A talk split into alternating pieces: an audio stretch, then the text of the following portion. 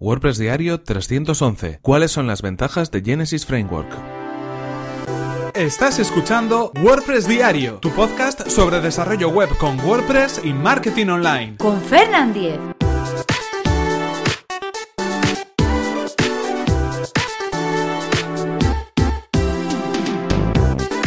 Hola, ¿qué tal? Hoy es lunes 2 de octubre de 2017 y comenzamos con un nuevo episodio de WordPress Diario donde íbamos a hablar acerca de cuáles son las ventajas de Genesis Framework. Como sabéis, venimos hablando las últimas semanas acerca de Genesis, acerca de este framework que nos va a servir para crear nuestro sitio web a través de una serie de temas personalizables. Es un framework, es, decir, nos permite eh, utilizar determinadas herramientas de código que el propio framework facilita, pero también lo podemos utilizar de una manera muy sencilla, simplemente eh, a través de los eh, child themes, de los temas hijos que son compatibles con Genesis. Y en este caso vamos a hablar de cuáles son las ventajas que podemos obtener de Genesis Framework, tanto si somos usuarios normales como si somos desarrolladores.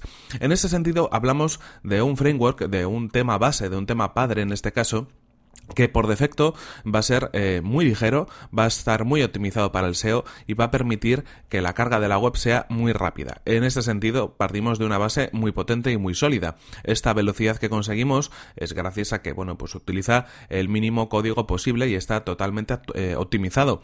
Y además, en cuanto al SEO, hablamos de que por defecto incluye toda la información necesaria para que pueda ser un sitio web rastreado correctamente, es decir, información en cuanto a, pues, eh, marcado de HTML HTML5, marcado de CSS3, también eh, todo lo que tiene que ver con esquema y diferentes opciones adicionales en cuanto al SEO que vienen por defecto pues implementadas en este, en este tema y que además podemos incluso configurar. Esto simplemente por tener Genesis Framework instalado, independientemente del tema hijo que vayamos a utilizar. Esas opciones siempre van a estar ahí, tanto eh, la optimización del código para conseguir un buen WPO, una buena velocidad de la web, como la optimización del código para conseguir un buen SEO, un buen posicionamiento web por defecto en cuanto al SEO on page de nuestro sitio web.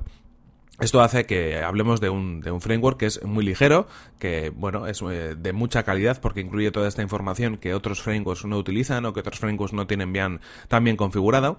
Además hablamos de un de un framework que es accesible, es decir, que cumple con los estándares de accesibilidad para poder eh, crear nuestro sitio web y que además obviamente cumple con todas las eh, bueno pues requisitos de un diseño moderno, ¿no? Como puede ser que sea un tema responsive. ¿Qué tiene como ventaja además en cuanto a nosotros como usuario? Pues tiene como ventaja que hay una gran comunidad por detrás.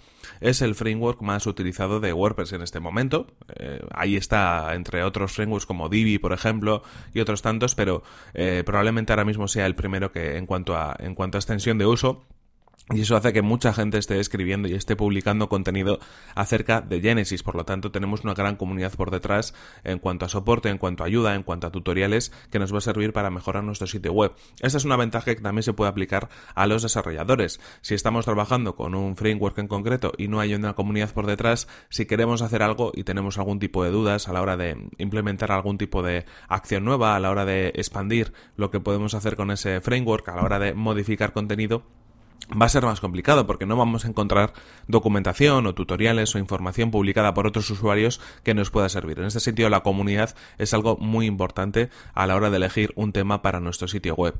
¿Qué más cosas nos pueden interesar en este sentido? Bueno, pues que tiene, digamos, eh, una serie de funciones propias que crea el propio core, el propio núcleo de Genesis, que nos servirán para poder modificar elementos esenciales en nuestro trabajo web, en nuestro desarrollo. Podemos modificar la estructura de contenidos de nuestra página, podemos modificar y crear nuevos layouts. Podemos modificar también la apariencia visual de una manera muy sencilla, puesto que, eh, digamos, las hojas de estilo que utiliza Genesis Framework tienen todas un denominador común. También podemos, de algún modo, expandir a través de plugins eh, el proyecto que nosotros estamos eh, llevando a cabo. Hay muchos plugins, todos los plugins del repositorio de WordPress son compatibles con Genesis, pero es que hay algunos que son específicos para Genesis.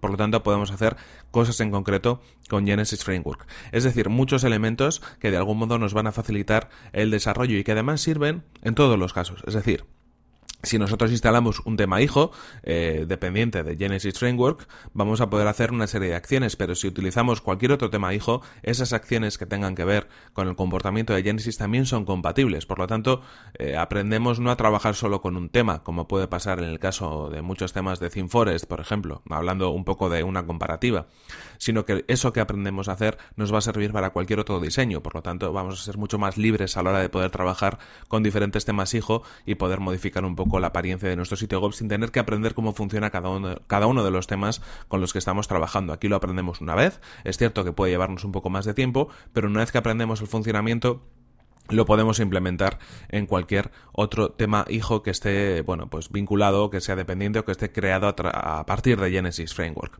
En cualquier caso, estas son algunas de las ventajas que os quería trasladar en este episodio, en este podcast, que creo que hacen que Genesis Framework sea el framework eh, por deferencia que deberíamos utilizar o que me parece, bajo mi punto de vista, más sencillo o más interesante tanto para usuarios como para desarrolladores. En ese sentido, creo que eh, compensa bastante un poco la balanza entre un tipo de público y otro. Así que es una opción también. Si sois usuarios de WordPress y queréis aprender un poquito más, os recomiendo que, que probéis Genesis Framework. Y si sois desarrolladores y queréis hacer más cosas, os va a servir también muy bien para entender cómo funciona el, core de, WordPress, aunque quizás, quizás ya estéis familiarizados con el propio core, igual no necesitéis ningún framework por encima porque sois capaces de hacer cualquier otro tipo de cosa directamente utilizando las funciones de WordPress. En cualquier caso, una recomendación que ya os vengo haciendo desde hace algunas semanas y que bueno, pues la dejamos ahí, utilizar Genesis Framework para vuestros proyectos web. En cualquier caso, esto ha sido todo por hoy, aquí se nos acaba el tiempo y aquí terminamos este episodio 311 de WordPress Diario. Recordad que si queréis poneros en contacto conmigo lo podéis hacer a través de correo electrónico fernan.fernan.com.es o desde mi cuenta de Twitter arroba fernan. Muchas gracias por vuestras valoraciones de 5 estrellas en iTunes, por vuestros comentarios y me gusta en iVoox y por compartir los episodios de WordPress Diario en redes sociales. Nos vemos en el siguiente episodio que será mañana mismo. Hasta la próxima. Hay que ver la que se ha liado este fin de semana, ¿eh, pollito? Bueno, bueno, bueno.